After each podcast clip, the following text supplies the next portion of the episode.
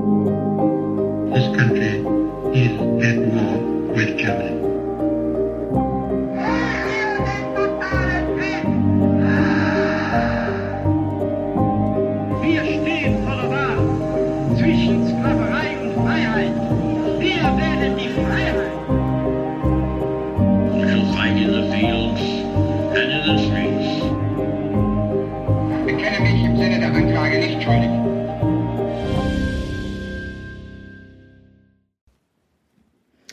Zusammen und damit herzlich willkommen zu einer neuen Folge Wunder, Wissen, Weltkrieg.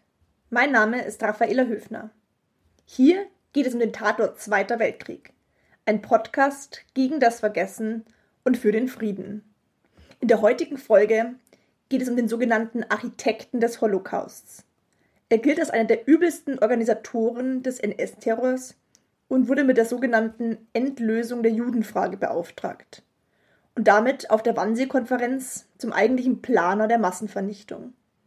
Er war Hitlers Statthalter im sogenannten Protektorat Böhmen und Mähren und starb 1942 an den Folgen eines Attentats in Prag. Heute folgt ein Porträt über Reinhard Heydrich. Hört jetzt rein, um etwas über seine Kindheit und Jugend sowie seinen Werdegang bis hin zum Attentat in Prag zu erfahren.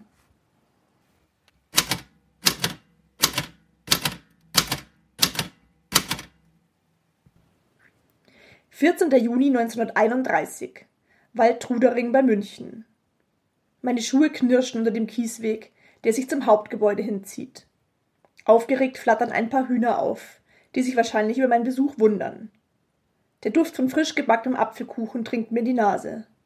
Mit Schwung geht die Haustür auf und eine gut aussehende blonde Frau tritt nach draußen. Herzlich willkommen, ruft sie mir zu und hebt die Hand zum Gruß. Mein Mann ist jeden Moment bei Ihnen.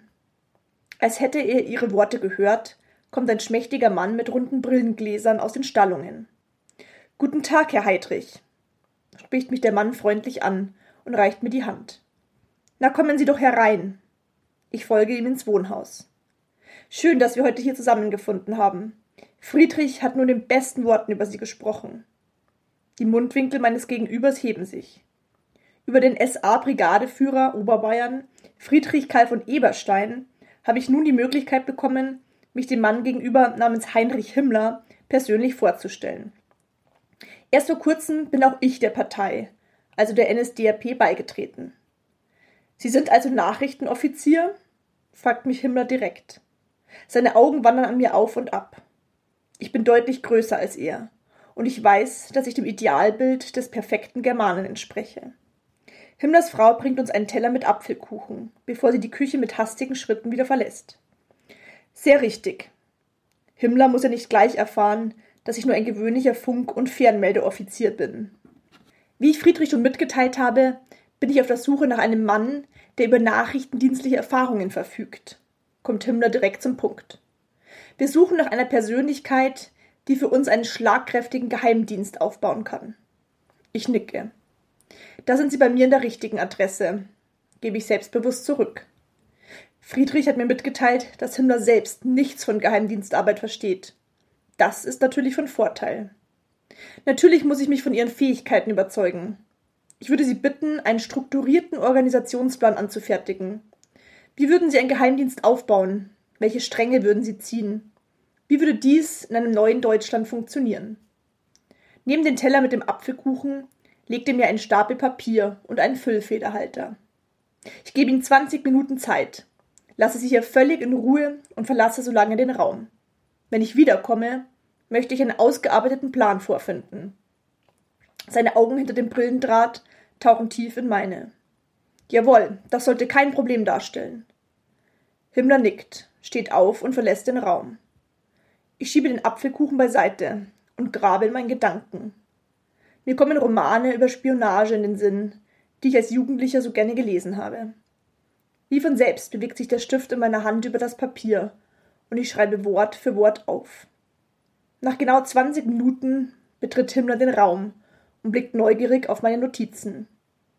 Er befliegt meine Skizzen und nickt dann beeindruckt. Herr Heidrich, ich beauftrage Sie persönlich mit dem Aufbau einer ganz eigenen Organisation, die es noch nie zuvor gegeben hat. Sie erhalten große Verantwortung und das absolute Vertrauen meinerseits und Adolf Hitlers. Ich nicke nur und merke, wie mich Erleichterung durchströmt. Endlich spieße ich ein Stück Apfelkuchen auf. Süße breitet sich in meinem Mund aus. Ich verspreche Ihnen, dass ich Sie und Hitler nicht enttäuschen werde. So etwas hat es noch nicht gegeben. Himmler lächelt und klopft mir freundschaftlich auf die Schulter. Der Beginn einer engen Zusammenarbeit. In einem Zigarrenkästchen beginnt Heydrich nun Infos über politische Gegner, aber auch über Parteimitglieder zu sammeln. Seine schlecht bezahlten Mitarbeiter nennen ihn anfangs den Oberverdachtschöpfer. Mit einem untrüglichen Instinkt für Menschen und Macht gelingt es Heydrich tatsächlich, ein großes Spitzel- und Überwachungssystem aufzubauen. Bald kennt er alle Geheimnisse der Kollegen, der Rivalen, der Vorgesetzten, der Feinde und Freunde gleichermaßen sogar die der ganz großen Parteibonzen. Hitlers Krankheiten, Goebbels Seitensprünge, Görings Morphiumsucht. Zeitsprung ins Jahr 1904. Am 7. März 1904 erblickt Reinhard Heydrich in Halle an der Saale als Sohn des Opernsängers und Komponisten Bruno Heydrich und dessen Frau Elisabeth das Licht der Welt. Heydrichs Mutter Elisabeth Kranz stammt aus einer wohlhabenden Familie und ist die Tochter des Leiters des Königlichen Konservatoriums in Dresden, Eugen Granz. Sein Vater Bruno kommt aus einfachen Verhältnissen, bringt es aber nach einer Ausbildung, die durch ein Stipendium finanziert wurde, in Komposition und Gesang am Königlichen Konservatorium in Dresden zu einem anerkannten Komponisten und Opernsänger. Bereits 1899 erfüllt sich Bruno Heydrich seinen größten Wunsch. In Halle an der Saale gründet er selbst eine Musikschule für Kinder der Mittelklasse. Diese wird bereits ein paar Jahre später zu einem Konservatorium ausgebaut, das 1904 über elf Lehrer, vier Hilfskräfte und eine Sekretärin verfügt. Deshalb kann sich auch Familie Heidrich Dienstmädchen und Angestellte leisten. Ebenso erhält die Familie Zugang zu den gehobenen Kreisen der Stadt und pflegt unter anderem zum Bürgermeister und Herausgeber der Lokalzeitung freundschaftliche Kontakte. Immer wieder kamen Gerüchte auf. Bruno Heydrich sei jüdischer Herkunft. Bereits jetzt herrschen antisemitische Strömungen vor, und der Vater befürchtet, dass vermeintliche jüdische Wurzeln gesellschaftsschädigend sein könnten. So reichte 1916 erfolgreich eine Verleumdungsklage ein. Heydrich selbst wird sehr streng erzogen und besucht auf Wunsch seines Vaters das nicht konfessionelle Reformgymnasium. Abseits der Schule erlernt Heydrich als Kind eines Musikers zahlreiche Instrumente. Im Elternhaus lernt er bereits mit fünf Jahren Geige spielen und entwickelt damit eine musikalische Begabung, die er sein Leben lang beibehält. Sein Vater hat große Ambitionen mit ihm und möchte den Sohn als Sänger ausbilden. Heydrich hat jedoch eine sehr helle Stimme, erlebt keinen wirklichen Stimmbruch und wird deswegen in der Jugend von seinen Mitschülern gehänselt. Zeitsprung ins Jahr 1914. Aufgrund seiner schwachen körperlichen Konstitution beginnt Heydrich auf der höheren Schule Sport zu treiben, darunter auch Fechten, Segeln und Reiten. Er ist von Ehrgeiz besessen. Er will es allen zeigen. Politisch und weltanschaulich wird er früh durch einen extremen Nationalismus geprägt, der in seiner Familie vorherrscht. Die Niederlage des Deutschen Reichs im Ersten Weltkrieg und die Abdankung von Kaiser Wilhelm II werden von seiner Familie als absolute Katastrophe empfunden. Wie auch viele weitere Schüler seines Realgymnasiums schließt sich Heydrich 1919, nachdem er Zeuge von Kämpfen nahe seinem Elternhaus in seiner Heimatstadt geworden war, einer freiwilligen Einwohnerwehr des Freikorps von Georg Merker an, in der er als Melder Dienst tut, ohne selbst an Kampfhandlungen teilzunehmen. 1920 wird er Mitglied der Jugendtruppe der Hallschen Ortsgruppe des Deutschvölkischen Schutz- und Trutzbundes, der nach der Ermordung von Außenminister Rathenau 1922 verboten wird. Dort kommt Heydrich mit rassistischen und antisemitischen Ideologien der Völkischen in Kontakt. Nach dem Gymnasialabschluss 1922 tritt Heydrich als Seekadett in die Reichsmarine ein. 1926 erhält er sein Offizierspatent als Leutnant zur See durchläuft eine Spezialausbildung zum technischen Nachrichtenoffizier im Funkwesen und dient in dieser Funktion bis 1928 auf dem Linienschiff Schleswig-Holstein Am 1. Juli 28 wird er zum Oberleutnant zur See befördert und in die Admiralsabteilung der Marinestation der Ostsee in Kiel versetzt. Zu Beginn der Ausbildung in der Marine gilt Heydrich als Sonderling. In dieser Zeit macht er einen seltsamen unpolitischen Eindruck und gilt im außerordentlichen konservativen Offiziersmilieu der Marine negativ angesehen als Freisinniger. Heydrich lernt Wilhelm Canaris, den späteren Chef der deutschen Abwehr, 1923 während seiner Dienstzeit auf dem Kreuzer Berlin kennen und befreundet sich mit ihm. Während seiner Marinezeit betreibt der sehr ehrgeizige Heydrich intensiv Sport. Segeln, Schwimmen, Fechten. Ebenso viel Zeit bringt er für seine große Leidenschaft auf. Das Musizieren. Im Dezember 1930 lernt Heydrich seine spätere Ehefrau, die erst 19-jährige Lina Mathilde von Osten, kennen. Zwei Wochen später verloben sie sich bereits, aber heimlich. Wenige Tage später hält Heydrich bei Linas Vater, Jürgen von Osten, in einem Brief um ihre Hand an. Lina kommt aus einer politisch rechtsextrem geprägten Familie. Ihr Bruder Hans von Osten gehört bereits ab 1928 der SA an. Sie selbst ist überzeugte Nationalsozialistin und glühende Antisemitin. Das Problem zu diesem Zeitpunkt, Heydrich ist bereits verlobt mit einer anderen. Aufgrund dieser nicht eingelösten Verlobung wird er auf Betreiben von Admiral Erich Reda wegen ehrenwidrigen Verhaltens im April 1931 aus der Marine verabschiedet. Für Heydrich ist diese unerwartete Entlassung eine Katastrophe, die ihn bis ins Mark erschüttert. Seine Lebensplanung ist damit hinfällig. Er reicht eine Bitte um Aufhebung der Entlassung beim Reichspräsidenten ein. Dieser wird aber nicht entsprochen. Heydrich bricht förmlich zusammen. Er schließt sich in seinem Zimmer ein und weint tagelang vor Wut und Selbstmitleid. Inmitten der Weltwirtschaftskrise ist Heydrich nun, abgefedert zumindest durch ein Übergangsgeld von 200 Reichsmark monatlich, weitgehend auf sich allein gestellt. Unterstützung durch die Eltern bleibt aus. Sein Vater ist nach einem Schlaganfall im Frühjahr 1931 nicht mehr in der Lage, die Geschäfte selbst zu führen und muss den Unterricht seiner Frau und seiner Tochter überlassen. Heydrich ist am Boden zerstört. Unter dem Einfluss seiner Verlobten Lina von Osten tritt Heydrich am 1. Juni 31 in die NSDAP ein und nur einen Monat später, am 14. Juli, als SS-Untersturmführer in die Schutzstaffel ein. Sein Eintritt in Partei und SS ist weniger ideologisch motiviert als durch den Wunsch, endlich zu einem strukturierten Leben in Uniform zurückzufinden. In den früheren 30er Jahren baut Himmler die SS bereits systematisch aus. Hauptsächlich zur Überwachung und Ausschaltung politischer Gegner benötigt die NSDAP und die wachsende SS selbst einen effizienten Nachrichtendienst. Über einen verwandten Jugendfreund, den Münchner SA-Führer und SA-Brigadeführer Oberbayern, Friedrich Karl von Eberstein, wird Heydrich im Sommer 31 Himmler vorgestellt. Er besucht ihn auf seiner Hühnerfarm in Waldtudering bei München. Der Empfehlung liegt die fehlerhafte Bewertung zugrunde, dass Heydrich aus seiner Marinezeit über nachrichtendienstliche Erfahrungen verfügt. Dem ist aber gar nicht so. Heydrich war als technischer Nachrichtenoffizier tatsächlich zum Funkoffizier ausgebildet worden. Mit nachrichtendienstlicher Tätigkeit im Sinne von geheimdienstlicher Aktivität hat er jedoch überhaupt nichts zu tun gehabt. Heydrich soll innerhalb von 20 Minuten eine Skizze für den Aufbau eines potenziellen Geheimdienstes erstellen. Dabei erinnert er sich an die Spionageromane, die er als Jugendlicher so gern gelesen hat, und zimmert einige Vorschläge zusammen. Himmler selbst verfügt auch über keinerlei Kenntnisse. Er ist absolut begeistert von Heydrichs Vorschlägen. Höchstwahrscheinlich ist er eher begeistert von Heydrichs Erscheinen. Dieser ist groß, blond, sportlich. Der Vorzeige-Germane. Himmler beauftragt ihn im Sommer 31 mit dem Aufbau der Organisation, die später den Namen SD also Sicherheitsdienst erhält.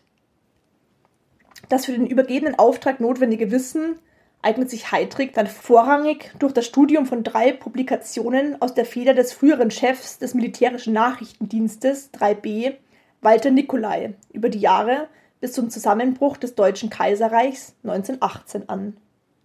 Am 26. Dezember 31 findet in Großen Brode die Hochzeit mit Lina von Osten nach evangelischem Ritus und unter Absingen des Horst Wessel-Liedes statt. Heydrich lebt für seine Arbeit. In dieser ist er auch sehr effizient. Heydrich ist ehrgeizig und schon bald für Himmler unersetzlich. Rasch steigt er in der Hierarchie der SS auf. Bereits im Dezember 31 wird er zum Hauptsturmführer der SS ernannt. Im Juli 32 schon zum Standartenführer und Chef des Sicherheitsdienstes beim Reichsführer SS. Bis zu Heydrichs Tod verbindet Himmler und Heydrich eine sehr enge Arbeitsbeziehung, aber auch Freundschaft. Zeitsprung ins Jahr 33. Kurz nach Ernennung Hitlers zum Reichskanzler erhält die SA und SS einen legalen Zugang zur Macht. Himmler wird zum Polizeipräsidenten von München ernannt und ernennt seinerseits Heydrich anstelle des republikanischen Beamten Wilhelm Frank zum Leiter der Abteilung 6 der Münchner Polizeidirektion, die mit der Überwachung von politischen Vorgängen und der Verfolgung politischer Delikte befasst ist. März. Nach dem Sturz der bayerischen Regierung unter Heinrich Held übernimmt Heydrich die bayerische politische Polizei. Hier vertritt er die systematische Abschreckung von oppositionellen Kreisen durch Einweisungen in das Konzentrationslager Dachau. November. Der SD wird als fünftes Hauptamt innerhalb der SS direkt Himmler als Reichsführer SS unterstellt. Das Ermächtigungsgesetz ermöglicht die Zerschlagung der Opposition. Das Feindbild Heinrichs umfasst Juden, christliche Kirchen, Freimaurer, sogenannte Zigeuner bis hin zu Asozialen. 1934 Januar nach der Gleichschaltung der Länder erhält Heydrich auch die Kontrolle über die politische Polizei in den anderen Ländern, mit Ausnahme von Preußen. April.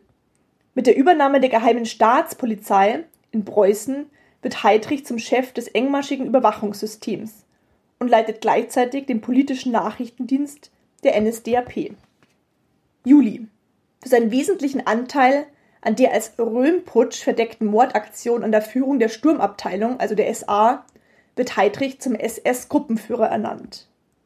1936 wird Himmler Chef der deutschen Polizei. Heydrich Chef der Sicherheitspolizei. Heydrich schafft ein Netz einer engen polizeilichen Überwachung, legt umfangreiche Akten an und beauftragt innerhalb des SD Wissenschaftler mit Analysen der Aktivitäten möglicher Staatsfeinde wie Juden Kommunisten, Liberale und religiösen Gruppen. Am 28. Mai 1936 fordert Heydrich in einem geheimen Befehl an die Staatspolizeidienststellen, dass die, Zitat, Anwendung verschärfter Vernehmungsmethoden auf keinen Fall aktenkundig gemacht werden darf. Die Vernehmungsakten gefolterter Beschuldigter seien vom Leiter der jeweiligen Staatspolizeistelle persönlich unter Verschluss aufzubewahren. 1938 nach dem Anschluss Österreichs schickt Heydrich Adolf Eichmann nach Wien, um dort eine Zentralstelle zur Verfolgung und Ausweisung von Juden einzurichten. Die Rivalität mit der Wehrmacht. Der Wehrmacht ist die SS als zweite bewaffnete Organisation im Reich zunehmend ein Dorn im Auge. Die SS wiederum stärkt ihre Position gegenüber der Wehrmacht, indem sie den damaligen Oberbefehlshaber des Heeres, Generaloberst Werner von Fritsch, und den Reichskriegsminister Werner von Blomberg durch gezielte Intrigen aus dem Weg räumt. Damit festigt sie die Kontrolle des Nationalsozialismus über die Wehrmacht. Rivalität herrscht auch zwischen Heydrichs SD und dem Geheimdienst des Heeres, der Abwehr, unter seinem ehemaligen Gönner Admiral Wilhelm Canaris. Die beiden Chefs unterhalten anfangs nach außen hin ein freundschaftliches Verhältnis, treffen einander jeden Morgen zum gemeinsamen Ausritt hinter den Kulissen versucht doch jeder, den anderen auszuschalten. Heydrich lässt Canaris Diensträume verwanzen. Canaris lässt nach Belegen für Heydrichs angebliche jüdische Herkunft suchen. In der Reichspogromnacht, die die SS unter Himmler und Heydrich insofern überrascht, als sie von der Partei und Goebbels ausgeht, sendet er am 10. November 1938 ein dringendes Fernschreiben an die Staatspolizei mit verschiedenen Anweisungen. Beispielsweise erwähnt sei die Anordnung, Zitat, in allen Bezirken so viele Juden, insbesondere Wohlhabende, festzunehmen, als in den vorhandenen Hafträumen untergebracht werden können. 1939. Alle bisherigen Kommandostellen der Gestapo, Kriminalpolizei und des SD werden im neu geschaffenen Reichssicherheitshauptamt zusammengefasst. Heydrich wird Chef. 31. August. Unter seiner Verantwortung wird der Überfall auf den Sender Gleiwitz von Angehörigen des SD ausgeführt, der als Vorwand für den Angriff auf Polen dienen soll. Heydrich ist im Zweiten Weltkrieg für die SS-Kommandos verantwortlich, die in den besetzten Gebieten Polens die Verfolgung und Tötung der intellektuellen Elite betreiben. Auch organisiert er die Einrichtung der Ghettos. Mittlerweile ist ein riesiger Polizeiapparat entstanden, der überall Informationen sammeln und liefern konnte. Ein Instrument zur Ausübung absoluter Herrschaft. Am 1. September 1939 beginnt der Überfall auf Polen, der mit diesen angeblichen polnischen Übergriffen gerechtfertigt wurde. Den rasch vorrückenden Truppen der Wehrmacht folgen sogenannte SS-Einsatzgruppen, die rücksichtslos gegen die Zivilbevölkerung vorgehen, insbesondere gegen die Intelligenz und die Juden. Mit ihrem Wirken beginnt der Vernichtungskrieg gegen die Zivilbevölkerung unterworfener Länder Osteuropas. Noch während des Überfalls auf Polen gelingt es Himmler und Heydrich, die Kompetenzen von SS und Polizeikräften gegenüber der Wehrmacht weiter auszubauen und durch eigenständige Polizeistandgerichte neben der Wehrmachtsjustiz über Erschießungen zu befinden. Waren zu Beginn des Feldzugs die Einsatzgruppen von SS, SD und Polizei zumindest nominell noch der Wehrmacht nachgeordnet, etabliert sich die SS als selbstständig handelnde Kraft neben der Wehrmacht.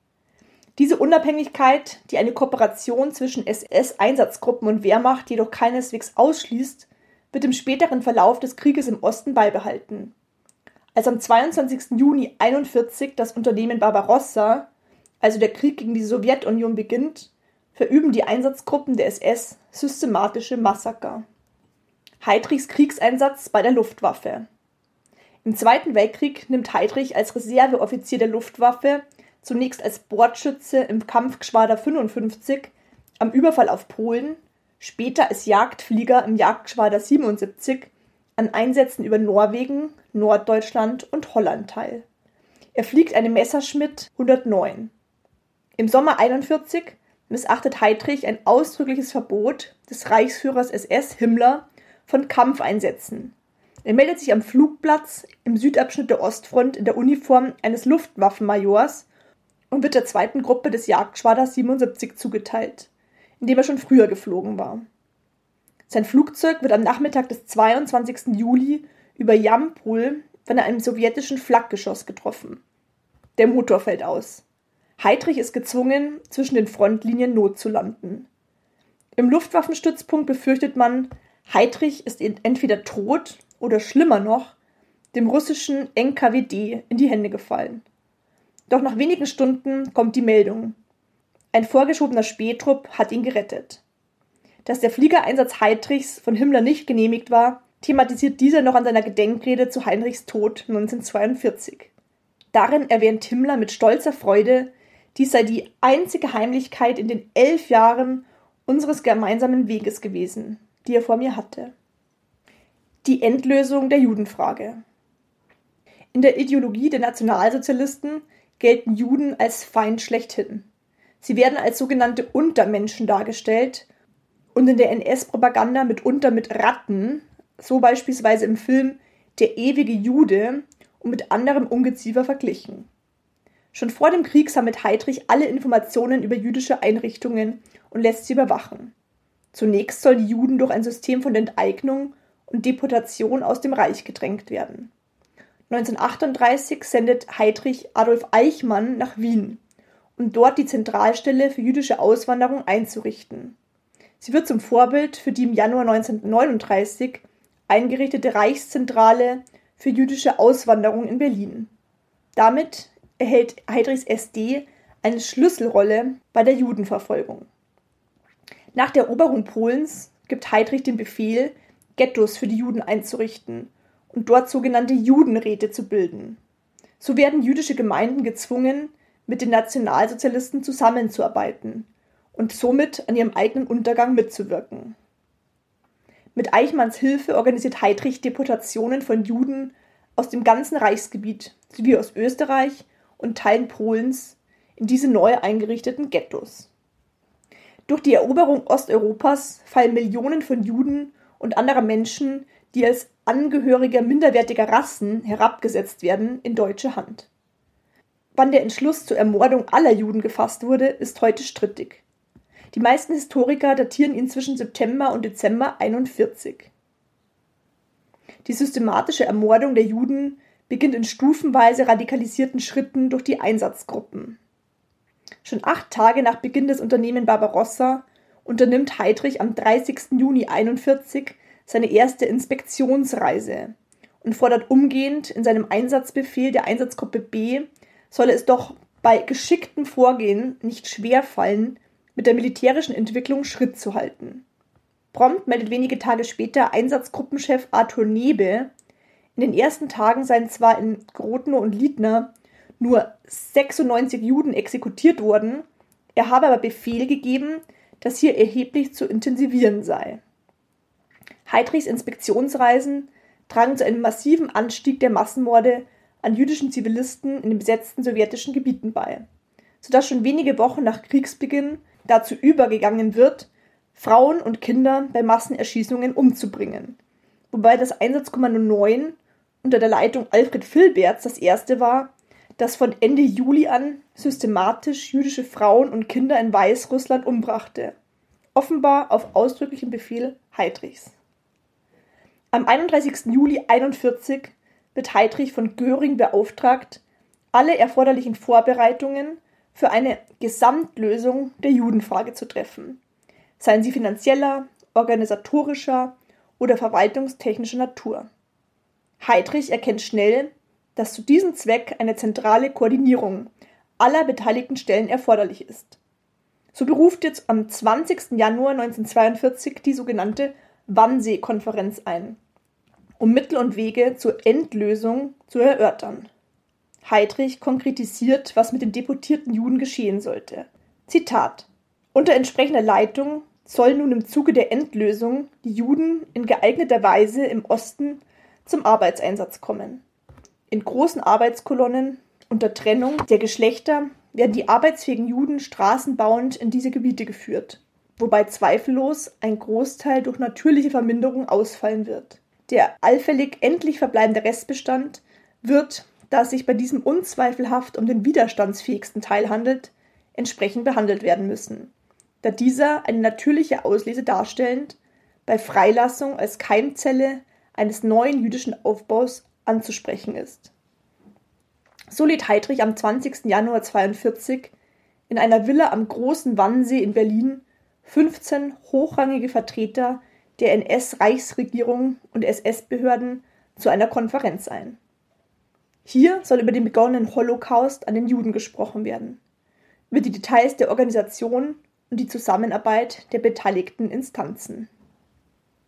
Ein eindeutiger schriftlicher Befehl Hitlers zur Ermordung aller Juden im deutschen Einflussbereich wurde bisher nicht gefunden. Wahrscheinlich gab es keine derartige förmliche Anordnung. Auf mündliche Führerbefehle zur Judenvernichtung nehmen jedoch Briefe und Anordnungen hoher NS-Führer mehrfach Bezug. Eichmann war als Leiter des Gestapo-Referats 4b4 unter anderem für Juden- und Räumungsangelegenheiten zuständig und organisierte später die meisten Deportationen von Juden aus Deutschland, Frankreich, den Niederlanden, Ungarn und anderen besetzten Gebieten in die Arbeits- und Vernichtungslager. Er liefert Heydrich auch Vorlagen und Zahlenmaterial für sein Einleitungsreferat und fertigt auch das Protokoll über die Wannsee-Konferenz an. Der Beschluss der systematischen Ermordung der Juden steht. Stellvertretender Reichsprotektor in Böhmen und Mähren. Nach der Münchner Abkommen von 1938 erzwungenen Abtretung des Sudetenlandes wurde am 15. und 16. März 1939 auch die sogenannte Resttschechei von deutschen Truppen besetzt. Für das Protektorat Böhmen und Mähren wird ein Reichsprotektor eingesetzt, der in Prag residiert. Mit diesem Amt wird Konstantin von Neurath betraut, der am 5. Februar 1938 abgesetzte Außenminister des Deutschen Reichs. Neurath nimmt seine Aufgabe nach Auffassung von Heydrich nicht mit der nötigen Härte wahr. Heydrich sammelt Belege über Neuraths angebliche Unzuverlässigkeit, was dazu führt, dass dieser auf unbestimmte Zeit beurlaubt wird. Offiziell wird aber mitgeteilt, er habe den Führer aus gesundheitlichen Gründen um seine Abdankung gebeten. Heydrich selbst wird nun zum stellvertretenden Reichsprotektor ernannt, bleibt aber gleichzeitig Chef des Reichssicherheitshauptamts. Am 27. September 41 trifft er in Prag ein. In seiner Antrittsrede am 2. Oktober 41 vor Mitarbeitern der deutschen Protektoratsverwaltung auf der Prager Burg äußert er sich in drastischer Weise über die Behandlung der tschechischen Bevölkerung, solange man diese wegen ihrer Wirtschaftsleistungen für die deutsche Kriegswirtschaft benötigte. Zitat Ich brauche also Ruhe im Raum, damit der Arbeiter, der tschechische Arbeiter, für die deutsche Kriegsleistung hier vollgütig seine Arbeitskraft einsetzt. Dazu gehört, dass man den tschechischen Arbeitern natürlich das an Fressen geben muss, wenn ich es so deutlich sagen darf, dass es seine Arbeit erfüllen kann. In dieser Richtung ist eine Besprechung beim Führer gewesen unter Zuziehung von Staatssekretär Backe und wir werden voraussichtlich, ich bitte dies alles für sich zu behalten, bevor es herauskommt, weil es propagandistisch entsprechend aufgemacht werden muss, zu einer Erhöhung der Fettrationen bei den tschechischen Arbeitern kommen, die etwa um 400 Gramm herumliegt. Das ist die Summe, die sich sehen lassen kann. Heydrich führt unverzüglich drakonische Maßnahmen gegen die Bevölkerung ein. Bis Ende November 41 wurden 6000 Menschen verhaftet und offiziell über 400 Todesurteile vollstreckt. Über 1300 werden bereits im ersten Winter in das Konzentrationslager Mauthausen deportiert. Von ihnen überleben etwa nur 50 den Krieg. Dies alles bringt Heydrich bei der Prager Bevölkerung den Spitznamen der Henker von Prag ein. Er selbst entscheidet auch, dass in Theresienstadt ein Konzentrationslager für die jüdische Bevölkerung Böhmens und Mährens errichtet werden soll. Das Landgut Jungfern-Breschan bei Prag, das zuvor dem jüdischen Zuckerfabrikanten Ferdinand Bloch-Bauer abgenommen worden war, dient der Familie Heydrich als Herrschaftssitz. Es umfasst zwei Schlösser, eine Fläche von 125 Hektar Wald und eine ausgedehnte Gärtnerei. Lina Heydrich lässt fortan Häftlinge aus dem KZ Theresienstadt rekrutieren, um sie als Arbeiter auf dem Landsitz einzusetzen, auf dem zu diesem Zweck ein Außenlager errichtet wird. Ende 1941 reift der Plan, eine aufsehenserregende Aktion durchzuführen. Ein Attentat auf den verhassten Reichsprotektor, der auch als Chef des Reichssicherheitshauptamtes im Visier des britischen Geheimdienstes steht. Mit harter Unterdrückung war es den Deutschen zunächst gelungen, den tschechischen Widerstand erheblich zu schwächen. Unter strengster Geheimhaltung wird ein enger Kreis von Soldaten ausgebildet. Am frühen Morgen des 29. Dezember 1941 wurden Josef Gabčík und Jan Kubisch von einem britischen Halifax-Bomber östlich von Pilsen mit Fallschirmen abgesetzt. Den beiden gelingt es, sich nach Prag durchzuschlagen, zum dortigen Untergrund Kontakt aufzunehmen und für die nächsten Monate unterzutauchen. Hier erfahren sie Einzelheiten über Heidrichs Gewohnheiten und seinen Tagesablauf. So lässt er sich jeden Tag ohne Begleitschutz, meist im offenen Wagen, stets dieselbe Strecke von seinem Landgut zum Prager Ratschin fahren. Für den Anschlag wählen die Attentäter eine enge, abschüssige Kurve in der Prager Vorstadt Libyen aus. In der Nähe gibt es keine Polizeistation. Die Kurve kann nur mit geringer Geschwindigkeit durchfahren werden.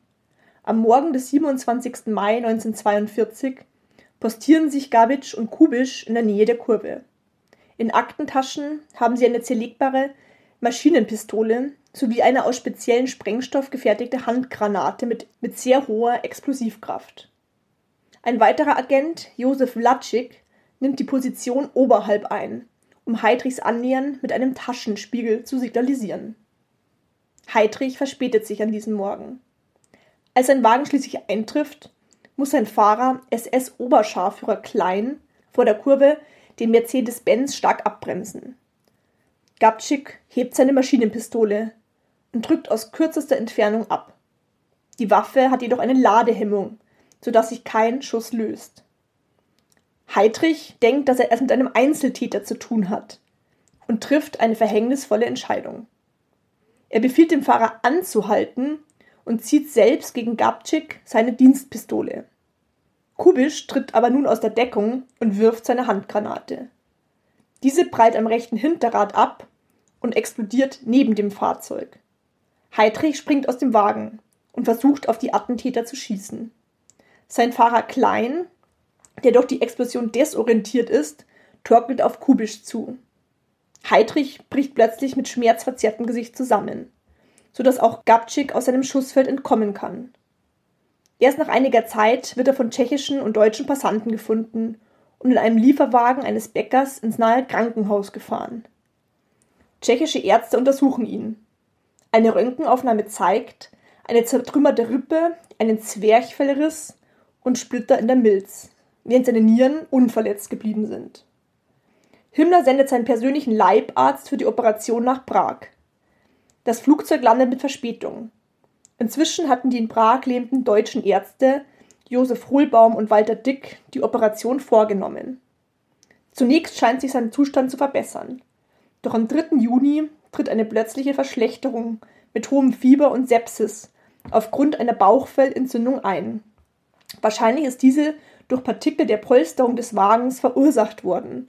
Scheinbar wurde nicht erkannt, dass diese in die Bauchhöhle gelangt waren. Wäre Penicillin eingesetzt worden, das aber nicht zur Verfügung stand, hätte Heydrich wohl überlebt. Er fällt ins Koma und stirbt am 4. Juni 1942 um 9 Uhr. Das Attentat auf Heydrich trifft die NS-Führung bis ins Mark. Die Suche nach den Angreifern verläuft zunächst hektisch und sehr schlecht organisiert.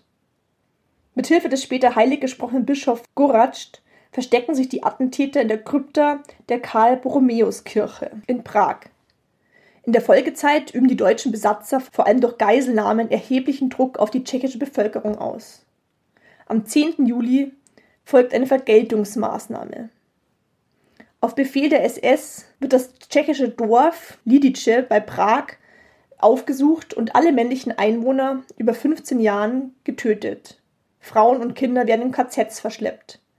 Ausgewählte Kinder werden zur Germanisierung in Erziehungsheime gebracht. Das Versteck in der Prager Kirche wird schließlich auf indirekten Weg durch den Hinweis des Fallschirmagenten Karel Kurda gefunden, der am 16. Juni 1942, um sein eigenes Leben zu retten und seine Familie zu schützen, der Gestapo den Namen der Familie Moravec in Prag nennt, wo die beiden Attentäter zeitweise untergekommen waren.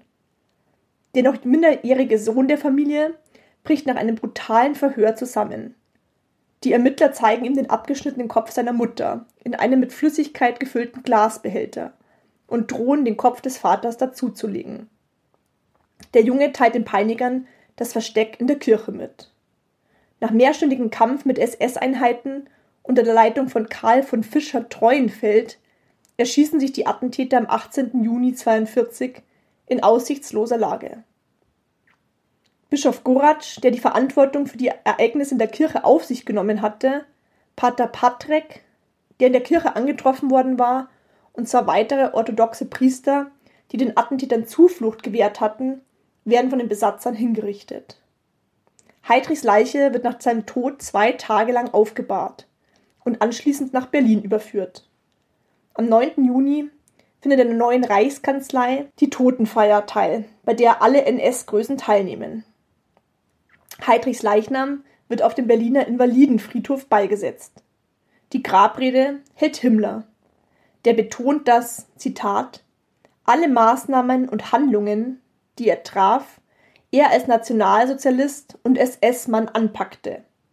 Aus den tiefen Gründen seines Herzens und Blutes heraus habe er die Weltanschauung Adolf Hitlers erfühlt, verstanden und verwirklicht.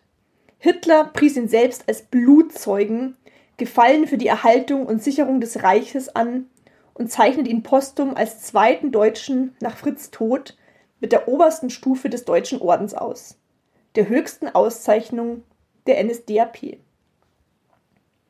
Insgesamt lässt sich sagen, dass Heydrich für viele seiner Zeitgenossen der Inbegriff des Ariers, blond, schlank und groß gewachsen, verkörperte. Von seiner auffallend hohen Stimme, die ihm den Spottnamen Ziege einbrachte, gibt es trotz der hohen Position, die er einnahm, nur wenige Tonbandaufzeichnungen. In der Öffentlichkeit präsentiert er sich besonders in seiner Prager Zeit als fürsorglichen Familienvater. Aus seiner Ehe mit Lina gehen vier Kinder hervor. Heydrich galt als Machtmensch und leistete als rechte Hand Himmlers wichtige Arbeiten bei der Integration der politischen Polizei in den Apparat der NSDAP. Heidrich wurde von seiner Jugend an bis ins Erwachsenenalter mit Gerüchten über seine jüdische Abstammung väterlicherseits. Er hatte angeblich einen jüdischen Großvater konfrontiert. Ich hoffe, diese neue Folge unter der Rubrik History Wissen war informativ für dich. In der nächsten Folge erwartet dich wieder ein Interview mit einem Zeitzeugen. Ich würde mich sehr über eine positive Bewertung freuen und freue mich auch, wenn du das nächste Mal wieder mit dabei bist, wenn es heißt Wunder, Wissen, Weltkrieg.